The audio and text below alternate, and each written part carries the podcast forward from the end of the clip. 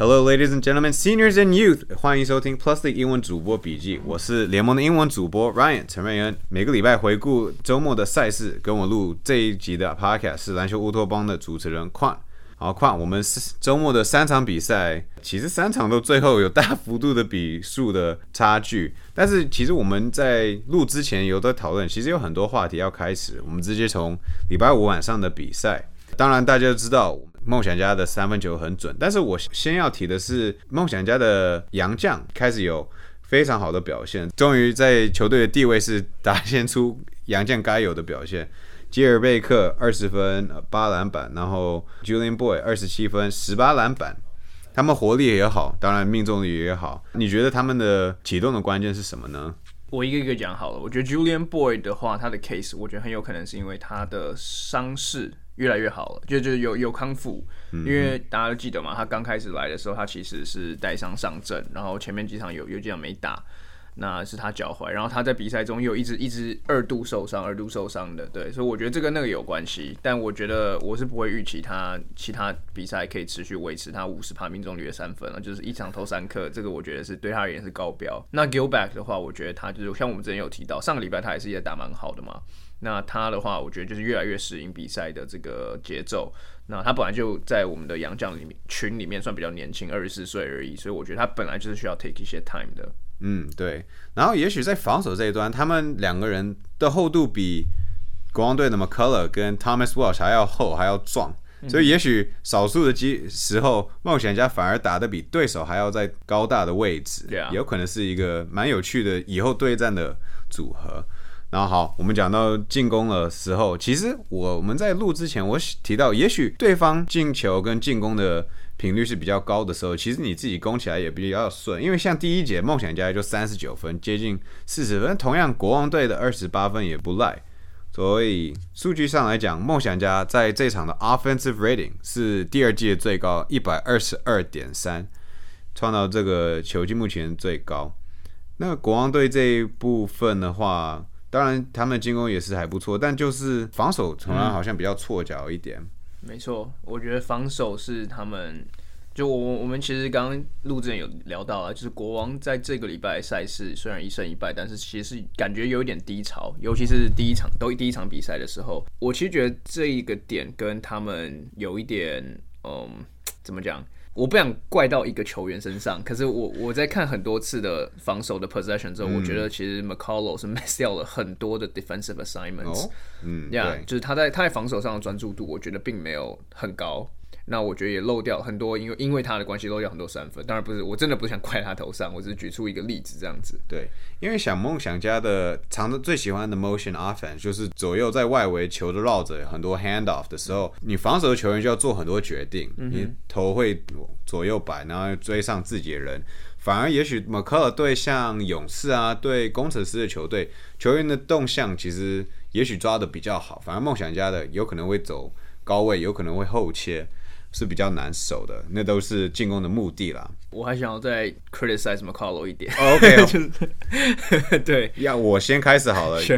呃，McCullough 这场比赛就是创造出好像是国王队任何的球员单场的出手次数最高，三十三次出手。之前杨敬明的二十八次，好像是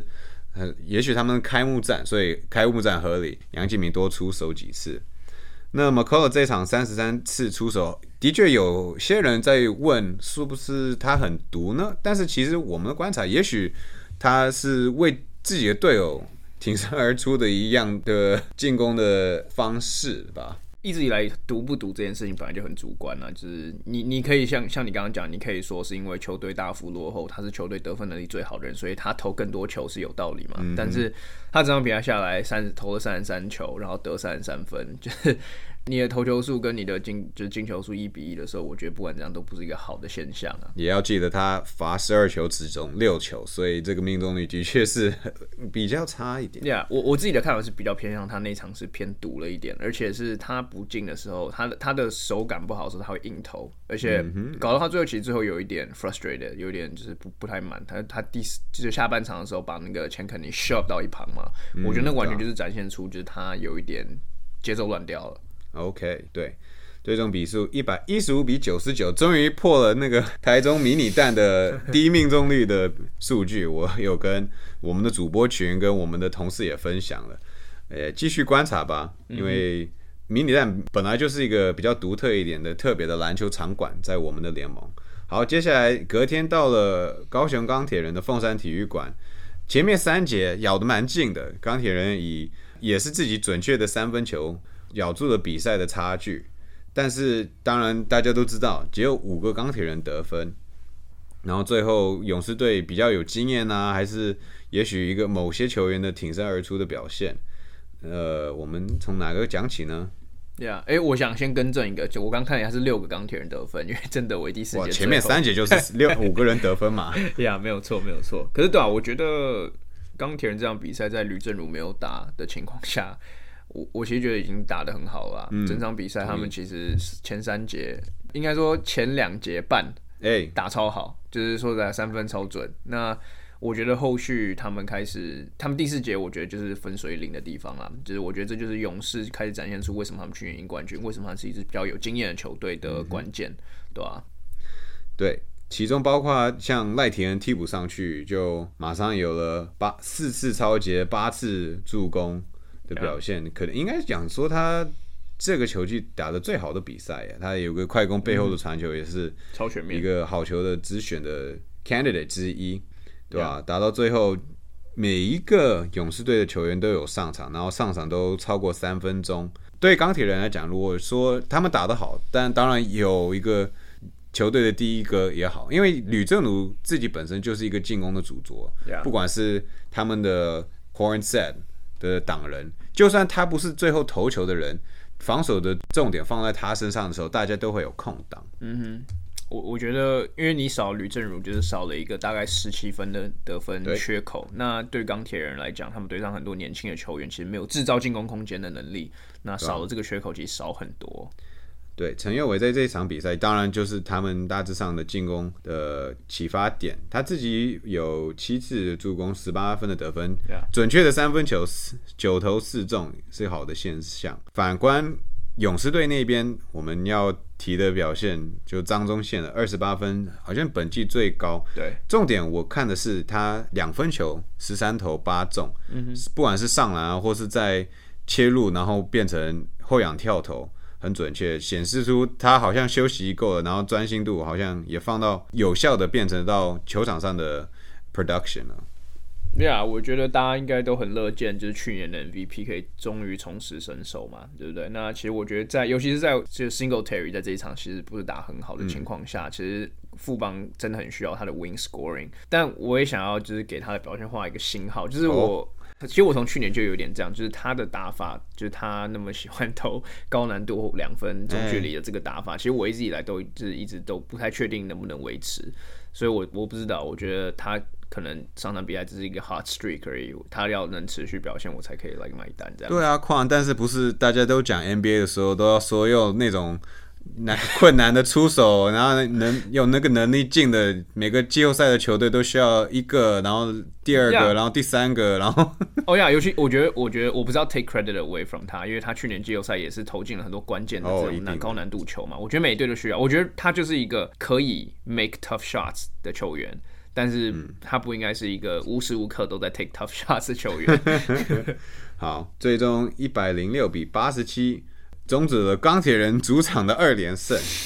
然后礼拜天还有一个 back to back 的比赛，这次是对上国王队。哎呀，结果比赛不只是有前天我们当然知道吕正如的手指的受伤，结果王柏志也不能上场，但是可能出乎意料的是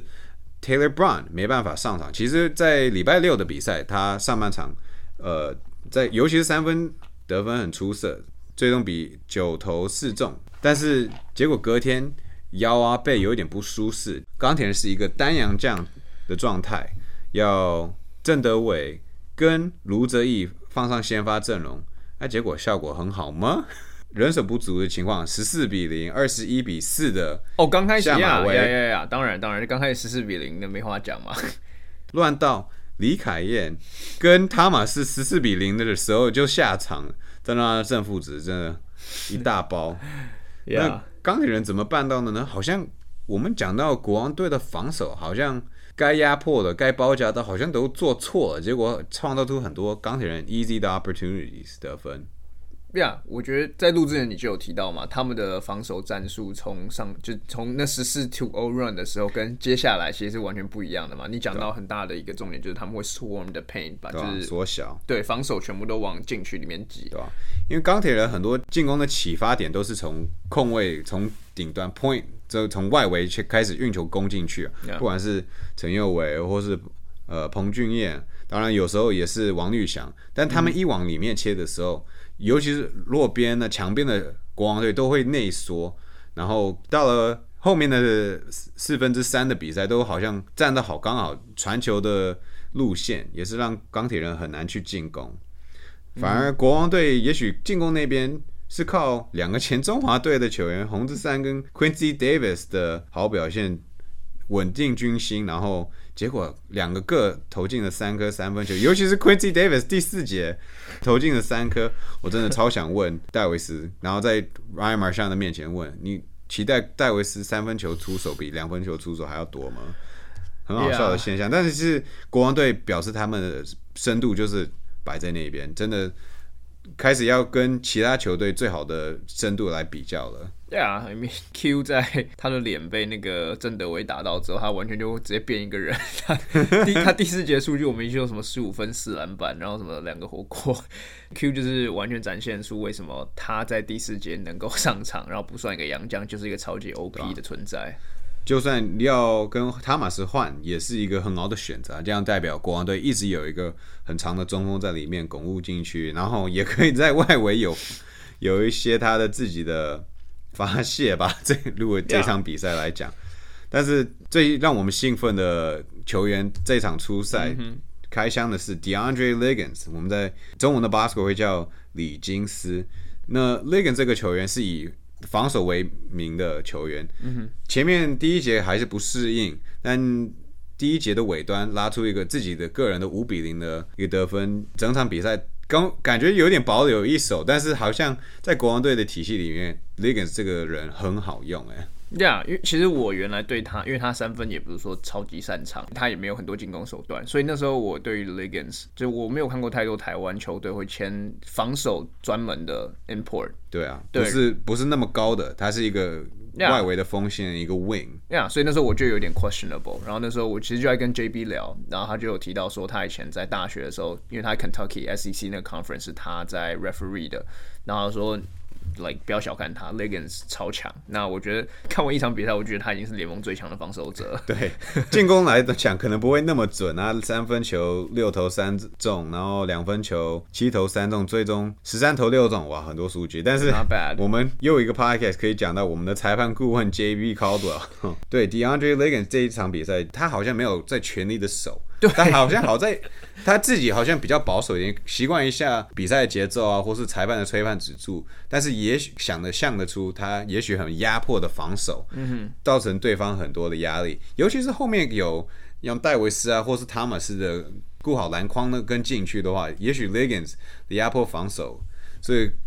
其他球队很大的难题耶。我觉得我给一个可能还不是那么 popular 的意见，就是我觉得 Legans 应该要是他们的第二洋将选择，哦，然后把 McCullough 推到三。虽然虽然以新度来讲，McCullough 也许应该是比较比较比较，就是等级可能比较高的洋将，但我觉得你看融合性的话，我觉得你如果可以在外围放一个那个李金斯当他们的 perimeter defender，嗯，然后里面再放。这个 either 戴维斯或者是 Thomas，like 你里外你直接变成联盟最强的这个防守球队啊！我觉得，哇，这是一个大的国王队的肯定，因为这两场比赛下来，我们也许再加上他们对工程师的比赛，他们好像表现有一点点下滑，但三场比赛还是取得两胜，还是很重要，因为当然大家都要争取最高的种子排名啊，为了季后赛，然后前进总冠军赛。好，这一周的比赛打完了，我们又要休息一周，的确的确是蛮考验球队，尤其像是领航员队这个周末有休息，工程师这这个周末也休息，所以连续休两周，一个考验教练团嘛。你如果可以好好把握这个时间，让大家恢复，同时再把自己的战力跟调整都做好，那我们在下个礼拜也许会再出一集，然后同时我们也想要跟听众们讲，我们。两个人其实主要的母音是英文啦。我们也想要帮 Plusly 的英文的内容多曝光一点，所以也许以后大家在看到我们文字上有可能会更多的输出。嗯哼，好，那这集就录到这一次为止，谢谢大家收听，我们下次再见。拜拜。